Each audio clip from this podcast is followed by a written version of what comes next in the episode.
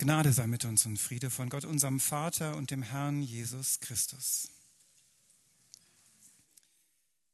Wir leben Vielfalt, nehmen sie an und schätzen sie. Der fünfte Satz unseres Leitbilds. Zunächst einmal, bunt ist schön.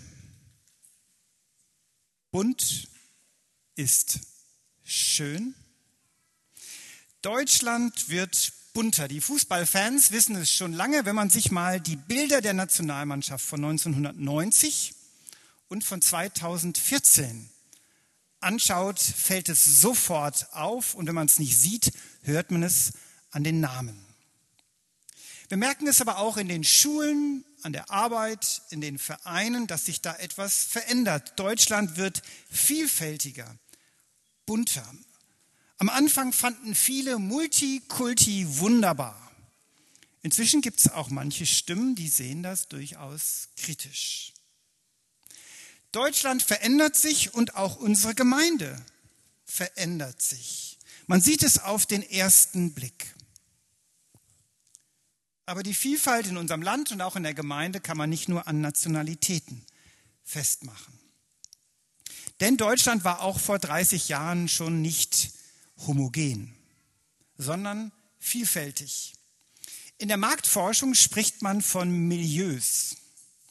Gruppen von Menschen innerhalb einer Gemeinschaft, die verbunden sind durch ähnliche, einen ähnlichen Lebensstil, ähnliche Einstellungen, ähnliches Konsumverhalten, ähnliche ästhetische Vorlieben, die doch eine gewisse Gruppe darstellen. Und manche Milieus sind sehr nah aber es gibt in Deutschland manche Milieus, die sind himmelweit voneinander entfernt. Die haben so gut wie nichts gemeinsam. Die leben in einem Land und doch in komplett unterschiedlichen Welten. Übrigens, die Menschen, die in der Kirche sich engagieren und in der Kirche wohl, sich wohlfühlen, kommen fast ausschließlich oder hauptsächlich aus drei Milieus, bürgerlich, konservativ, traditionell nicht meine Erfindung. Ganz schön verengt, kann man sagen. Wohlgemerkt, das ist ja nicht ein bewusstes Ziel, das sich die Kirchen gesetzt hätten, so nach dem Motto, wir wollen eigentlich nur mit denen was zu tun haben. Aber faktisch arbeitet man so, um das zu erhalten.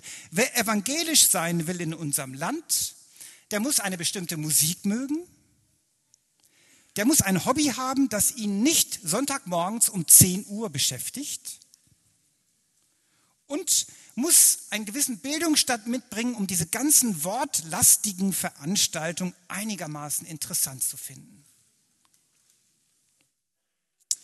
Die Gesellschaft hingegen ist viel bunter und vielfältiger, auch schon vor 30 Jahren. Was sich vielleicht geändert hat, ist, dass diese Vielfalt die Unterschiede sichtbarer geworden sind.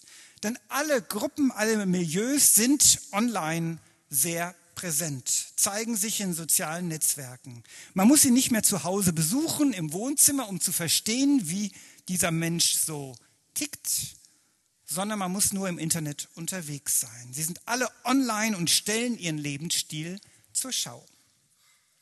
Und das Zweite, die verschiedenen Gruppen reden weniger miteinander. Viele leben in Blasen, sie bekämpfen sich aus der Entfernung, beschimpfen sich gerne online und wenn man sie sich wirklich mal treffen in Talkshows zum Beispiel, da geht es darum, wer am Ende als Sieger vom Platz zieht. Unsere Gesellschaft ist polarisierter geworden und die Frage ist, was hält uns eigentlich zusammen? Ich habe es schon mehrfach erzählt, aber die Erfahrungen in den USA vor vier Jahren haben doch einen bleibenden Eindruck hinterlassen. Wir haben ein polarisiertes Land erlebt und an drei Themen spaltete sich die Gesellschaft fein säuberlich in zwei Hälften. Das ist die Frage nach der Abtreibung, den Waffengesetzen und damals dann auch die Homo-Ehe. Je nachdem, wo man stand, war ganz klar eine Grenze, eine Mauer auf die eine oder auf die andere Seite gehörte man. Und das Erschreckende für uns war, dass wir das Gefühl hatten, die christlichen Gemeinden waren ganz sorgfältig ebenso einsortiert, entweder komplett hier oder komplett dort. Die Polarisierung fand sich genauso in der kirchlichen Landschaft wieder und die Feindbilder, die es in der Gesellschaft gab, gab es ganz genauso auch in der einen Gemeinde oder in der anderen. In Deutschland ist das sicherlich nicht ganz so extrem, das ist vermischter, aber auch bei uns ist es ja so, man sucht gerne Menschen um sich herum, die so ähnlich denken und leben wie man selbst. Man ist vor Irritationen einigermaßen sicher. Stellen Sie sich doch mal vor, der Nachbar zu Ihrer Linken jetzt gerade hat große Angst davor, dass Deutschland vom Islam überrollt wird und möchte Gegenmaßnahmen ergreifen. Die Person vor Ihnen hält es für eine Sünde, mit dem Flugzeug in den Urlaub zu fliegen, weil es dem Klima schadet, klar. Derjenige zu Ihrer Rechten liebt nicht so sehr wie ein saftiges Stück Fleisch, gerne auch vom Discounter. Und der Mensch hinter Ihnen lehnt die Ehe für alle ab, aus theologischen und kulturellen und politischen Gründen. Wie wohl fühlen Sie sich gerade?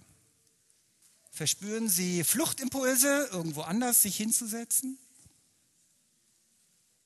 Stell dir vor, der Nachbar zur Linken sagt, abgelesene Gebete sind total wertlos.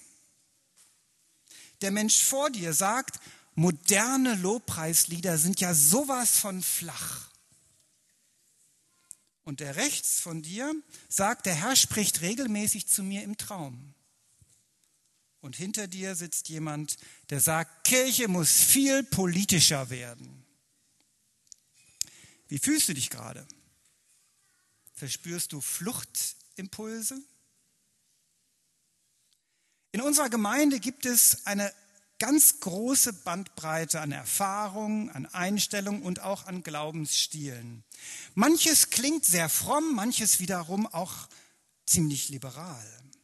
Als einzige Landeskirche in Mainz sind wir in der Allianz mit den anderen Freikirchen verbunden und sind Teil der Allianz Gebetswoche und feiern doch jede Woche Abendmahl wie die katholischen Geschwister. Wir haben Menschen, die seit Jahren, ja Jahrzehnten in der Gemeinde engagiert sind, aber katholisch sind und nie auf die Idee kämen zu konvertieren. Und es gibt andere, die auch in Freikirchen bei Baptisten oder Pfingstlern vielleicht zu Hause wären und doch seit vielen Jahren hier ihre Gemeinde haben. Ganz schön bunt, ganz schön schräg und ganz schön anstrengend. Wir haben, als wir das Leitbild formuliert haben, an diesem Satz länger gesessen im Kirchenvorstand. Ursprünglich lautete der Satz, wir leben die Vielfalt, wir halten sie aus und wir schätzen sie. Wir haben es dann positiver formuliert, wie Sie es ja auch im Sonntagsblatt in dem Text finden. Wir nehmen sie an. Aber manchmal ist es auch anstrengend. Ein zweiter Schritt, Vielfalt leben. Es geht ja nicht nur darum, die Vielfalt anzunehmen, wie man schlechtes Wetter akzeptieren muss, weil es halt nun mal so ist, wie es ist, sondern es geht darum, sie bewusst zu machen und sichtbar zu machen.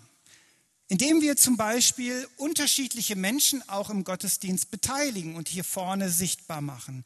Menschen, die unterschiedlich reden, die aus unterschiedlichen Hintergründen, Nationalitäten kommen, die sich unterscheiden, auch im Stil, in der Sprache, auch bei den Predigten. Und es ist gut, wenn die verschiedenen Bereiche der Gemeinde, in denen sich ganz unterschiedliche Menschen zu Hause fühlen, auch ab und zu begegnen, etwas miteinander machen, wie im letzten Jahr farbenfroh das Fest, wo alle Bereiche der Gemeinde ihre Gaben zusammengeworfen haben.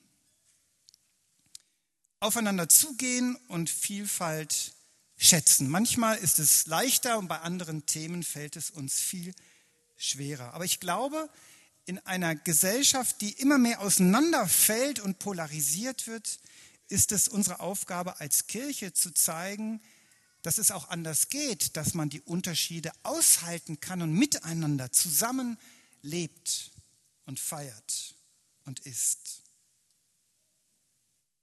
Kirche sollte zeichenhaft zeigen, das geht und insofern Salz und Licht sein. In einer Welt, in der man keine Brücken mehr baut oder sucht, sondern mit großer Freude Brücken einreißt oder hinter sich verbrennt, ist es gut, wenn Gemeinde ein Ort ist, wo man das Gegenteil tut und zeigt, schaut, wir wollen miteinander es aushalten und leben.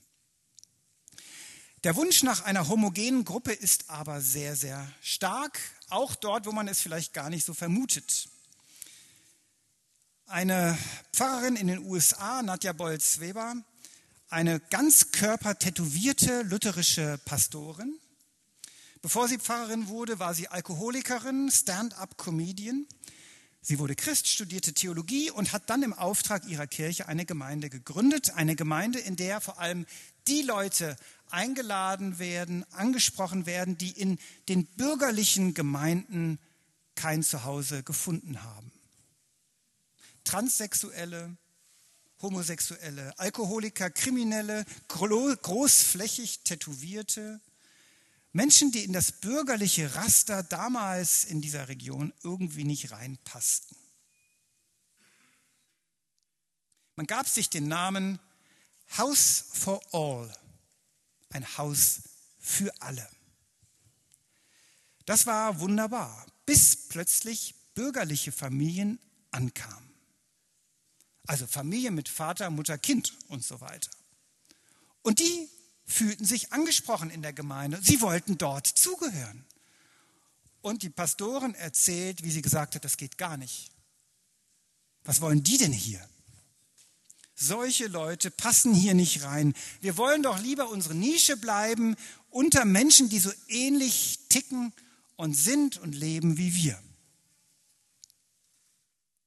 Der Wunsch eine homogene Gruppe um sich zu haben, ist groß. Ich glaube, vieles läuft unbewusst und doch treffen wir immer wieder Entscheidungen, die genau das fortschreiben. Wir gehören zu bestimmten Milieus, die sich in der Kirche wohlfühlen. Wir finden gut, wie es ist und sorgen dafür, dass es auch bleibt. Und andere draußen bleiben. Theoretisch wollen wir genau das Gegenteil. Wir schreiben Bücher über das Gegenteil. Aber den Preis zu zahlen? Wir wollen unseren sicheren Ort nicht verlieren, das Vertraute nicht aufgeben, wo wir gefeit sind vor Irritationen. Es ist ja doch meine Gemeinde. Oder wessen Gemeinde? Welche Gruppe aus deinem oder ihrem privaten oder beruflichen Umfeld ist in unserer Gemeinde überhaupt nicht präsent. Und woran könnte das liegen? Ein letzter Schritt. Gott und die Vielfalt. Heute ist Reformationssonntag. Man muss dazu sagen, dass Reformation und Vielfalt am Anfang nicht besonders gut es miteinander ausgehalten haben. Die Reformatoren haben nicht gesagt, da gibt es die römische Interpretation des Evangeliums und wir würden gern noch was Ergänzendes dazugeben.